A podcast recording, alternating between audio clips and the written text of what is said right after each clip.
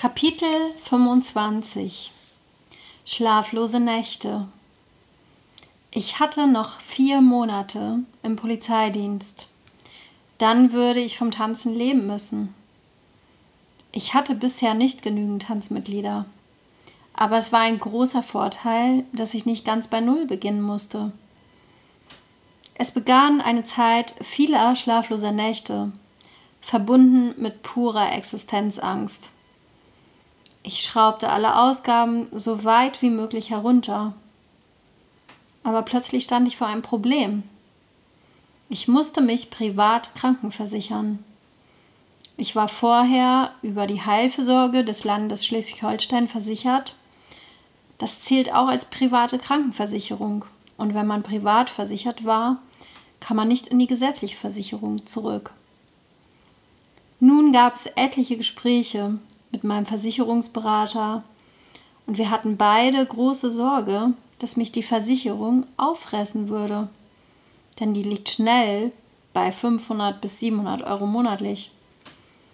Das bei einem Neueinstieg und vielen anderen zusätzlichen Kosten ist eigentlich unmöglich zu wuppen.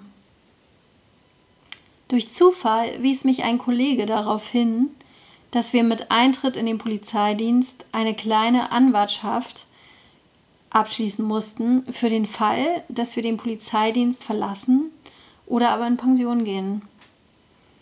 Das bedeutete, ich hatte schon einen Vertrag mit einer Krankenversicherung und zahlte bereits monatlich einen geringen Beitrag ein, damit ich nun nicht so eine wahnsinnig hohe Belastung hatte.